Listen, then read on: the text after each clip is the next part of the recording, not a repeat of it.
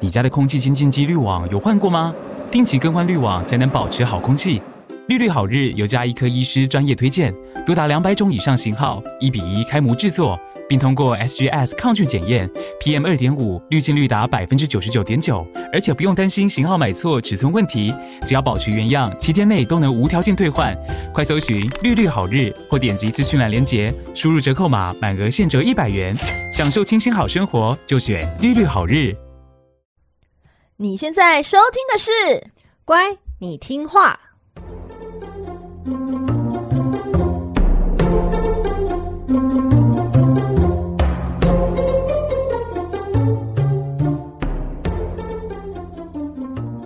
每集介绍一幅名画加一则故事，从故事的关键找出欣赏艺术的线索。只要听懂故事，就能看懂名画。现在跟着我们一起乖乖听话。So full of Vicky。大家好，我是葵花子。嗨，我是佩金。欢迎收听乖，你听话。各位小乖乖们，你们好吗？每集介绍一则故事及一幅名画，希望你听懂故事就能够看懂名画。哎呀，佩景，全国三级警戒确定再延两周到七月二十六号。哎，是啊，而且虽然说微解封，但是大家应该都还不敢轻举妄动吧？还在观察中吧？但我怎么觉得最近路上人都变多了？你是说你从家里往外看，发现很多人在走动了吗？对啊，或者是新闻上都有报，好像开始有一些群聚啊，或者是怎么样，而且不是只有长辈，有时候连年轻人都会相约去看夕阳，有的没的，然后被警察罚单。啊，对，因为刚刚新闻还在报，很多人又冲垦丁去玩水。我们真的要提醒小乖乖们哦，真的是非必要不出门，因为像我们现在啊，就是还是很严格的在遵守这个防疫原则，所以只好继续的使用线上录音的方式来进行录音。所以呢，如果你听起来不习惯，我们真的要跟你说声抱歉。但是我们也要提醒小乖乖们，真的要请你提醒身边的长辈和朋友们，现在的状况是微解封，不放松，大家继续加油加油！加油，加油，加油哦！我们陆续收到朋友们的鼓励，无论是 IG 留言或者是私讯，我们都觉得很感动。像是鱼问 Nancy，他说：“Hello，葵花子和佩金，你们好，不好意思，之前都默默追踪，没有留言，因为真的很喜欢你们的分享，所以决定要来留留言，恭喜你们来到第十集。我虽然没有准时，但是还是有乖乖听完每一集哦，期待之后的故事哟。”哎、欸，就甘心了呢！哦，突然心一阵的暖。对，真的是，哎、欸，这是我们收到最长的留言，对不对？对啦，虽然说，呃，虽然说这个有有留言，我们就很开心了。这第一次有这种，就是真的很真实，然后写那么多字的，还是第一次。谢谢你，Nancy，谢谢 Nancy。还有 Ivy 也有留，Ivy 有私讯说，关你听话真的是超优质节目，除了让我陪儿子睡觉的时光常常会心一笑之外，也成为我上课时的闲聊题材。拜托一定要长期经营下去。Ivy 竟然把我们这个闲聊。拿去跟跟他的学生分享吗？会不会尬拍英娜多谁啊？对呀、啊，艾比谢谢你，但我怕我们的闲聊不是那么的知道有有优质保证，有点不得体。对呀、啊、对呀、啊，但希望你呃谢谢你啦，谢谢你喜欢。然后叮当有给我们一些建议，他说我印象中前导集说一集有四十到五十分钟，但是没有呀，惊叹号。哎呀，终于出现了小纠察队呢！还有人发现，哎呃，叮当，谢谢你有注意到我们说我们的预期目标是四十到五十分钟。哇，我们那时候真的是想的，真的是多么的棒呢！但现在我们好像维持在三十几分钟嘛，对不对？对，差不多三十几分钟是我们的均值。对，其实我我也是有有收到一些朋友觉得说，哎，你们是不是要再更短一点，二十分钟或十分钟？有没有？就是不要录那么长，不想要听我们聊天，是不是？哎，没有，因为他们可能考考虑到，就是可能十五分钟恰恰好，一次听完比较少负担，不负担这样子。我说哦，好，那也许我们可以，我们可以问，就是大家也可以留言给我们，觉得希望我们可以呃在哪一个时间点最好这样子。那还许有人，嗯，还是我们发在呃。今天的限动上，然后来投票问大家说，觉得节目的那个长度是落在几分钟会比较好？好啊，那大家就是踊跃帮我们按下去，我们给给你几个选项。谢谢，谢谢大家的留言。哎，佩锦，最近在家都在干嘛？哎，葵花子，我跟你讲，我最近买了一个好东西。什么？你每次说你买好东西，但都是烂东西。最好是我，我跟你讲，因为我虽然我爆买女子佩锦，真的是 fit 脑破落，所以我跟你讲，我现在买东西呢，我都会先把它放在购物车。每一天呢，都会再看一次，期为期买了满了这个一个礼拜之后，我还是想要这个东西。我跟你讲，我就会下单，代表我不是冲动型消费。所以这个东西呢，我也是买的好，买的妙，买的呱呱叫。这个东西呢是果汁机，好普通哦。欸、对，我跟你讲，大家虽然可能家里。大家现在虽然有可能每个家庭可能都有果汁机，但我刚好就是没有，而且我想要的那种果汁机呢是梦幻型的，也就是比较美型的，你知道吗？刚好呢，那个美国 Oster 有个随行果汁机，小巧又可爱又美，然后呢打出来的又好，你知道绵密啊，所以呢我真的看了一个礼拜之后呢，我决定就给他下单买了。那现在呢，我因为有这个果汁机啊，哎呀，我真的每天生活跟这果汁机密不可分。早上来一杯，可能是一个苹果香蕉牛奶；下午来一杯火龙果加芒果冰沙。哦，我就是这样一天给他喝两个，喝到第三天呢，我发现我的排便极顺畅哦，宛如整个是 非常的健康。但是我发现啊。我的那个糖，那个你知道，突然甜度爆表，你知道吗？因为有时候会加蜂蜜还是什么的，好像摄取的糖糖 糖分过多，所以我自己有开始注意到，就可能有一些就不要加那个蜂蜜了啦，就是这样子。可是我发现真的，好像平常我比较少在摄取这个皮呃水果或蔬果类的，我发现果汁机还蛮方便的，因为一一口这样喝完，哎，就你就摄取到了，所以我这是我最近的心头爱。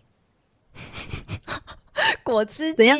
没有没有哦，很棒很棒，嗯 嗯嗯，嗯，因为刚刚突然我想说是断讯吗？然后是无言是不是？哎呀，不会啦，听起来是会对身体很好的东西啊。那如果是对对对买的有值得的话，我们就很期待下次面对面的时候，是一个纤细窈窕又美丽的佩锦出现在我的眼前。哎呀，你这样无形给我个压力，对，情绪勒索，情绪勒索。好，我会努力的。现在目前呢，就是呃实行的第五天，我还是每天都。我在碰果汁机，其实这果汁机真的不错，你知道吗？打完之后有个果汁，然后你还可以一边喝果汁一边听我们这个 podcast，这个乖你听话多棒啊，好顺畅哦，就跟你的排便一样，对不对？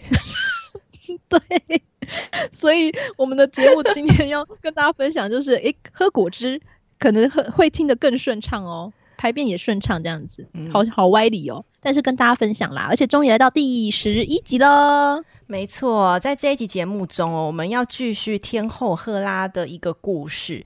在上集节目中，我们有介绍欣赏艺术时快速辨认天后赫拉的两个重要关键特征。是的，第一个呢是象征王权的权杖或是冠冕，第二个呢就是孔雀了，也就是赫拉的那个圣鸟啊。哎，只要孔雀出现呢，还有个女子出现，命中率真的九十八趴，那个人就是赫拉了。孔雀啊，它贵为百鸟之王，它就是天后赫拉的圣鸟。它那个尊贵不凡的气势啊，完全就是为了衬托天后而存在。尤其孔雀开屏那一副趾高气扬的模样，最是骄傲华丽。但是在希腊神话中呢，孔雀原本不是我们今天看到的这一副模样哦。它之所以长得这么美、这么漂亮，其实是跟一段赫拉惩罚宙斯小三的故事有关。这个故事的女主角呢，叫做伊俄，伊俄，伊俄，伊俄。她算是宙斯最早期的人间情人。她在古代的希腊阿果斯城的赫拉神庙中担任女祭司，虔诚的侍奉天后赫拉。某一天啊。伊儿就这么无预警的被宙斯给盯上了。大色狼宙斯他根本不管伊儿是大老婆赫拉的女祭司，精虫充脑的他直接对伊儿伸出咸猪手。担任女祭司的伊儿，她是谨守贞洁的，所以被宙斯的行为吓坏了。开玩笑，他的头顶大老板赫拉是一夫一妻最忠实的执行者。要是这件事情被赫拉知道了，别说被炒鱿鱼，还有可能被抄家灭族。但大色狼宙斯他说要就要，于是呢，他马上张开又厚又黑的云层来包住整个大地，把拼命挣扎说不要的伊俄就这样拖进这一团黑幕中，无情的夺走了伊俄的贞操。宙斯他掩饰婚外情的技巧真的是烂到爆炸。因为大地突然出现这一团诡异的黑云，想也知道不是一般的神能够做到的事嘛。更何况宙斯本尊他就是掌管乌云的天神。那天后赫拉他已经抓奸抓到可以开征信社了，所以他看到人间地上突然的出现这一团乌云，马上就知道是老公在搞鬼。赫拉迅速扫了一圈奥林帕斯天庭，果然没有看到老公，他立刻冲向大地。大喊：“急急如律令，乌云退散。”你确定他是这样讲的吗？那么的不文雅，我自己脑补。还那么多，那么多移花，他的他的咒语好移花哦。这是我取材自《鬼神童子》，就是我那个年代的动画，你有看过吗？呃，没有诶、欸，不好意思。OK，我们继续《鬼神童子》。OK，好，觉得反正他就讲了一个，就是一个很大喊一个咒语嘛，这样子。对啊，因为他。呃，他们结婚的时候啊，宙斯不是有答应要分享天空的能力给他嘛？所以赫拉也有能力来退散乌云。嗯、那早就被赫拉训练有素的宙斯，他立刻将伊俄变形。所以呢，乌云散去后，哪还有其他人？只有看到宙斯就是没事啊，然后再哼个小调啊，悠悠哉哉的啊，然后身旁蹲着一头白色的小母牛。你说什么？小母牛？它变成一头牛，这一头小牛呢，正是宙斯在紧急的情况下，很慌乱的就把这个美女变成了这一头小牛。但是呢，也被宙斯训练有素的赫拉，他一看这头小白牛，就知道事情不单纯。他向宙斯索取那一头小白牛作为礼物。宙斯万万没有想到，哎，老婆居然来这招啊！但是呢，他又没有理由拒绝。你看嘛，就一头小白牛，有什么好不给老婆的呢？所以他只好呢，就是脸色发青，勉为其难的送出这一头小白牛伊俄。哎，我好奇耶，我觉得宙斯真的对牛真的情有独钟哎，因为他自己也变成牛，他也把别人变牛。牛在希腊算是很神圣的象征啦，主要是这样子。哦，原来是如此。那就像我们讲那个普罗米修斯的时候，不是普罗米修斯也把牛肉跟牛骨分成两部分，让宙斯去选。对对对，所以牛是神圣的象征。那赫拉收下小白牛伊俄后呢，他就立刻的指派阿格斯、阿格斯、阿格斯、阿格斯，一样说三次，来严加看管这一头牛。阿格斯是谁呢？这个阿格斯啊，他天生就是天赋异禀，他的头上长着一百只眼睛哦，一百只眼睛哦，那这样子有那种密集恐惧症人不就会发作吗？吓死人！哎，其实你刚刚讲到那个，既然你分享了你的童年的卡通《鬼神童子》。对 对，鬼神童子，我就想到一百只眼睛，我就想到那个灵异教师审美里面有一集，有个女生也是因为偷东西还怎样，也身上布满了好多好多的眼睛哦。也许也他们也参考了这个希腊神话这个巨人的感觉，这个怪物。对，最酷的是呢，这个阿格斯他那一百只眼睛，他可以轮流张眼工作，还有闭眼休息。什么意思？就是说，好，五十只眼睛在工作的时候，另外五十只眼睛就在睡觉。好，二十那个十二个小时来轮班一次，这样子，这是我自己来比喻的啦。哦、对，所以他可以永远都不用睡觉，所以他等于就是最完美而且最称职的二十四小时保全系统。这下一而惨啦，有苦难言嘛，那只能在草地上某某某的可怜哀嚎。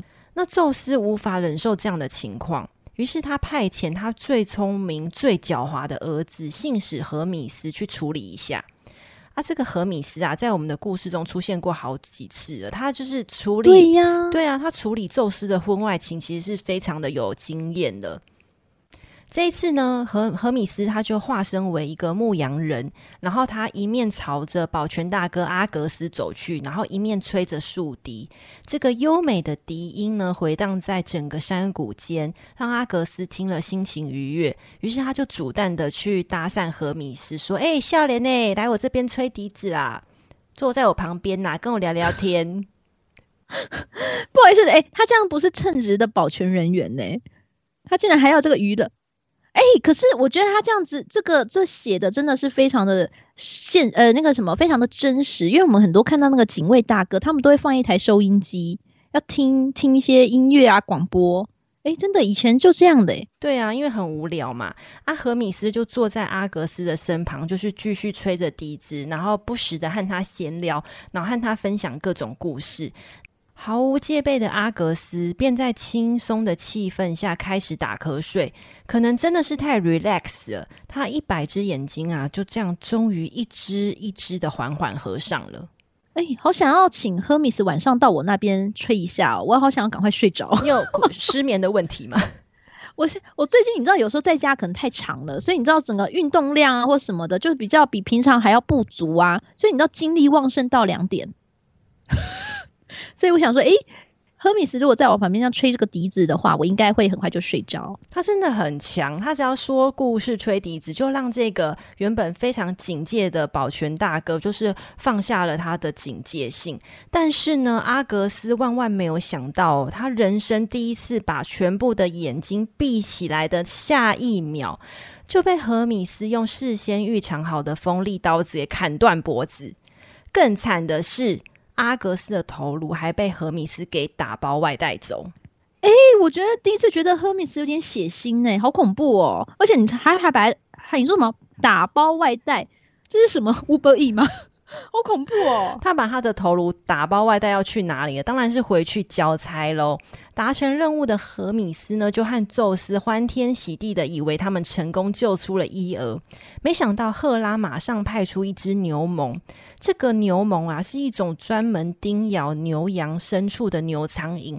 这只牛苍蝇就这样追着小白牛伊俄狂叮，一直叮，一直叮，然后让他无路，就是无处可，就是到处乱逃这样子。那吴三小录用的宙斯，他自知理亏，他不敢当着老婆的面就这样明目张胆的救人，所以可怜的小白牛伊娥呢，为了躲避这只牛苍蝇，只能一路狂奔，四处流浪，日夜无法休息，身心严重遭到折磨，到最后他甚至忘了自己是谁。啊，太严重了吧！小白牛伊俄呢，他躲到了高加索山时啊，遇到那时候被绑在峭壁上的普罗米修斯。哈，诶诶，你说谁？他遇到了谁？普罗米修斯？Yes，你说我们之前。就是要一直被老鹰吃肝脏的那一位吗？没错，就是他。我们在第八集的时候有介绍过。那这个普罗米修斯，他是神界最睿智的神，能够先知先觉。所以呢，他在高加索山看到这一头小白牛经过，他立刻就知道说啊，他就是那个可怜的伊儿变成的。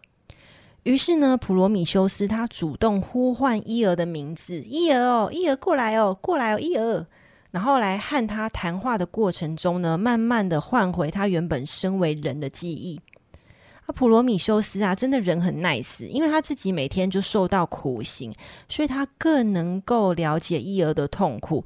他安慰伊俄说啊，伊俄哦，你虽然眼前道路险恶啦，但在不久的将来吼、哦，必定能重获自由，而且会名留大地，生的儿子好棒棒。什么？你是说还跟他像算命仙一样跟他说，许诺他一个一个一个未来这样子，有希望的未来？没错。那小白牛呢？小白牛伊俄呢？他得到这个普罗米修斯的预言之后呢，他就离开了高加索山，继续的走向茫茫未知的道路。好，故事说到这里，大家可能有个疑惑，说：哎，葵花子啊，你刚刚说那个孔雀嘞？啊，孔雀怎么还没出场呢？对啊，你那个小白牛的出场率也太高了吧？对啊，我想说，哎，小白牛最后是要变成孔雀吗？好像好像也不是哎、欸，但是这样就只听到小白牛而已。对，孔雀要出场了。我们前面不是有说那位被斩头的保全大哥阿格斯吗？他那个一百只眼睛的头颅就是被赫米斯带走了嘛？天后赫拉呢，后来就向荷米斯要回阿格斯的头颅。有人说他是为了要奖励阿格斯的付出，也有人说是为了要泄愤他的失职。总之呢，天后赫拉把阿格斯一颗一颗的眼睛给挖下来，然后用新鲜的乳汁洗干净，最后将这些眼睛呢全部粘在他心爱的圣鸟孔雀的尾巴羽毛上。这个呢，就是希腊神话中关于孔雀开屏羽毛像那艳丽眼斑的由来，实在是有点恐怖哦。这样我以后看到孔雀开屏，其实会有心理阴影诶。对呀、啊，你那些小朋友如果去那种动物园，以前看到孔雀，觉得好漂亮哦。现在听完这故事，想说，哎呦，真恐怖诶。但是那个眼斑真的真的很像眼睛诶。其实你盯着它看，你会觉得那个是真的像眼睛。那也是孔雀的防御机制啊，就是要用那种。呃，眼睛在盯着你看，对，然后来威吓敌人这样子。哦，威吓，对对对对。可是可是我们人类只觉得它很漂亮而已，对不对？当时小时候也觉得很漂亮，在不知道这故事之前，我们这样会不会造成大阴影呢？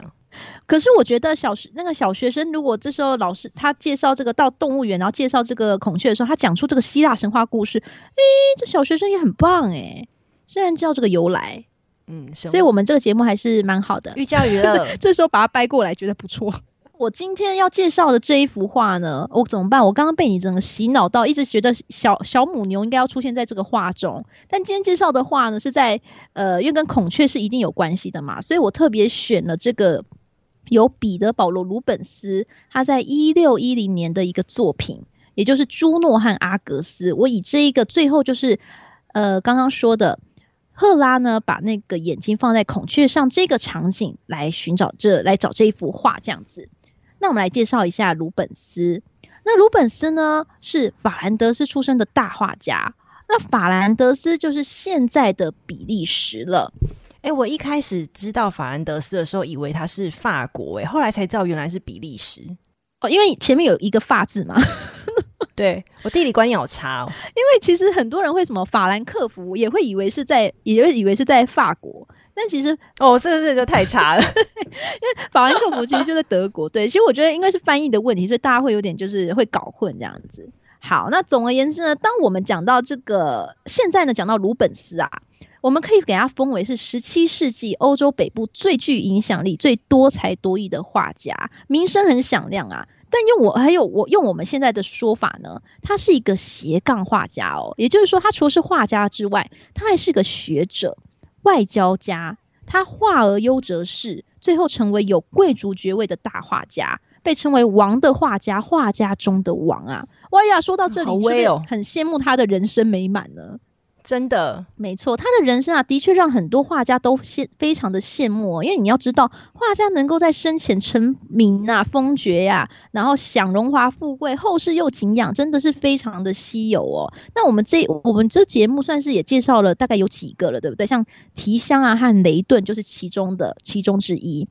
而且啊，我们在之前介绍过的画家中啊，有两位还是要叫鲁本斯师傅哦。不知道大家记不记得啊？就是第四集画赛基和丘比特的凡戴克哦，就是那一幅赛基倒在路中间睡觉，然后丘比特赶过去救他那一个。没错，再来呢，还有第八集，就是刚刚画那个普罗米修斯啊，那个雅各布约尔丹斯这位画家，就是老鹰的翅膀横跨整个画面，然后底下是哀哀叫的普罗米修斯。对。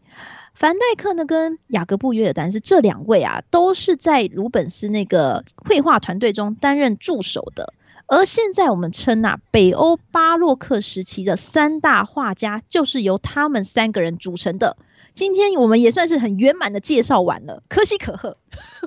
很开心，恭喜恭喜！对，就是凡、嗯、呃，他们的师傅就是鲁本斯，在就是凡戴克跟雅各布约尔但是这三位啊。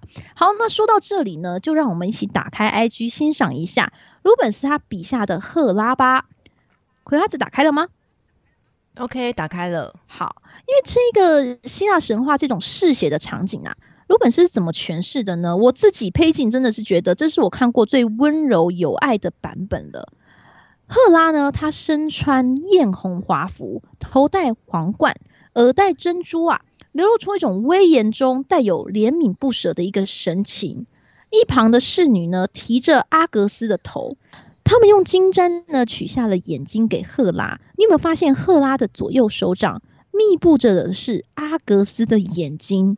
哦，你注意看，那个是眼睛哦，他正在一个一个将那发光的眼睛转移到孔雀的羽毛上。而躺在地上呢，就是被呃赫密斯斩首后的阿格斯，他那个冰冷的身体啊。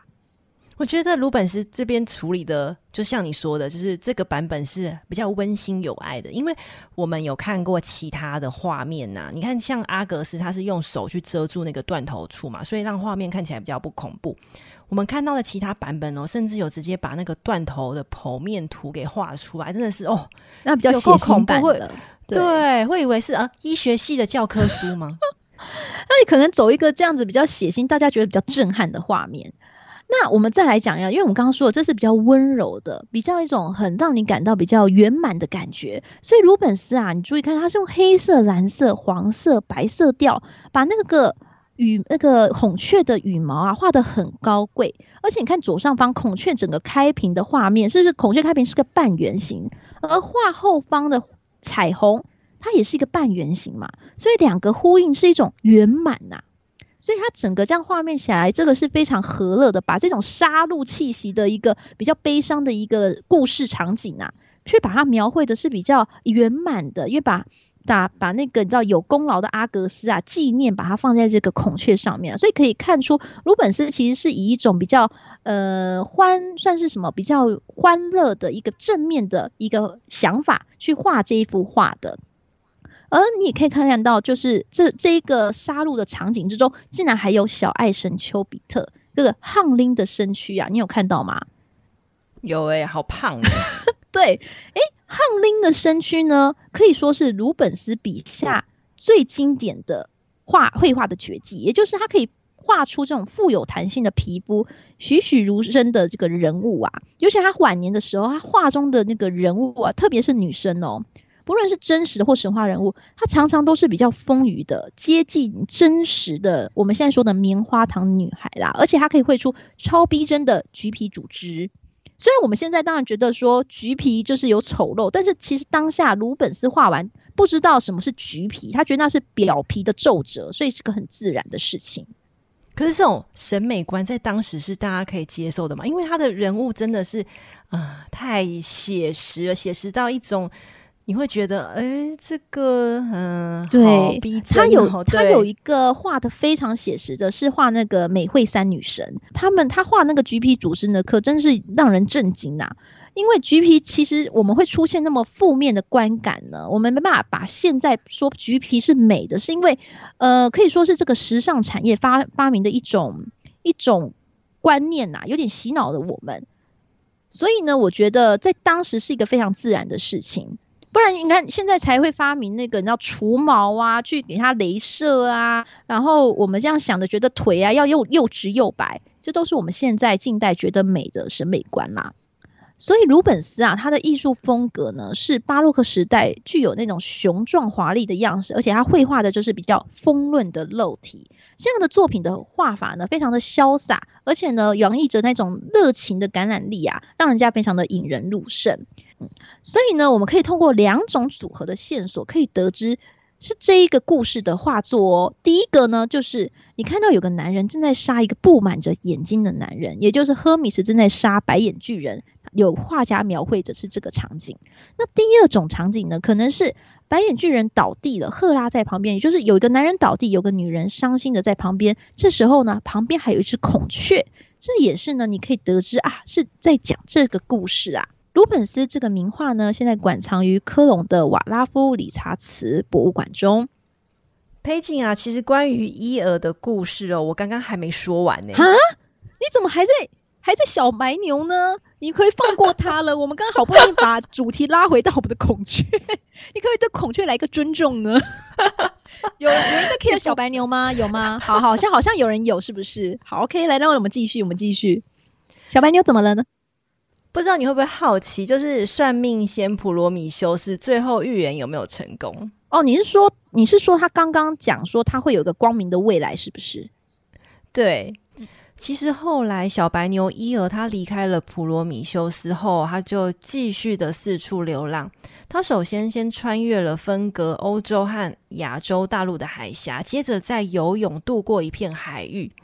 然后呢，他的流浪人生的最终站，最后来到了埃及的尼罗河。哇，他跑很多地方哎，你确定他不是在玩铁人三项吗？你说被被牛虻叮到头昏，然后到处乱走的，对，他好像很适合参加铁人三项，好厉害，走很远，怎么可以走那么久啊？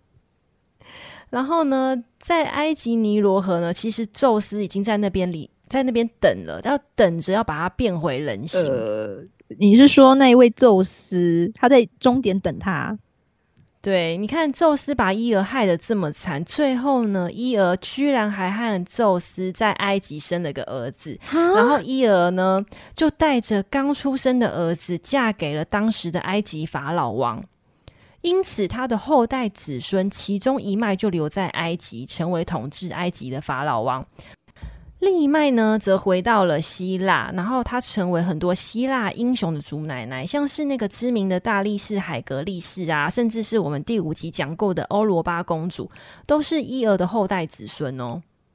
这样子的结局呢，完全应验了普罗米修斯的预言，就是名流大帝。因为呢，我们刚提到他。渡过海峡，还有游泳过一片海域，那两片水域呢，都是以伊俄作为名字来命名。然后他后来的孩子嘛，不是一派是埃及的法老王嘛，一派是希腊英雄，所以就是完全的照着普罗米修斯的预言。我只能说他真的是神准呐、啊。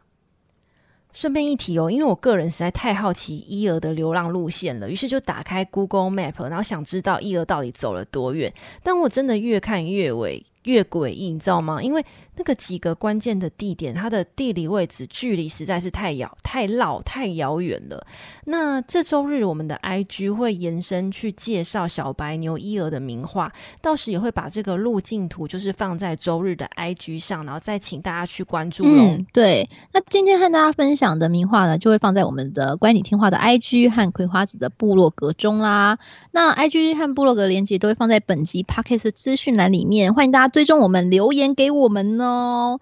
真的，而且佩锦，你知道吗？我我这周这周的时候才开始看那个 Apple Podcast 啊，我发现哎、欸，我们居然在艺术类的新上演排名是第十七名哎，我原本以为是两百名以后。对呀、啊，我我也是那么觉得，所以你传给我说我们第十七名，哎，我旁边那些家人们都不相信呢，还说哎，是不是只有二十个二十个艺术类频道？哎，多么泼我们人水啊！真的也，就是总而言之，真的是非常谢谢大家的关注还有收听。所以呢，如果你是用 Apple Podcast 呢，请帮我们按赞五颗星。如果喜欢的话呢，也请留言给我们，我们会在节目中的回复。你也可以问佩金的三围是多少哦？应该没有人想知道我的三围吧？哦，有有有可能，因为我的那个我们的封面照，那个设计师把我的臀部画得比较又又翘又大，所以有可能会好奇我的臀围。好了，如果还有好奇别的呢，或是想要说，哎、欸，佩锦最近买什么的，都可以跟我们聊聊啊，这样子跟我们说说话，OK 的。这个频道呢是乖你听话，那我们下集见喽，拜拜，拜拜。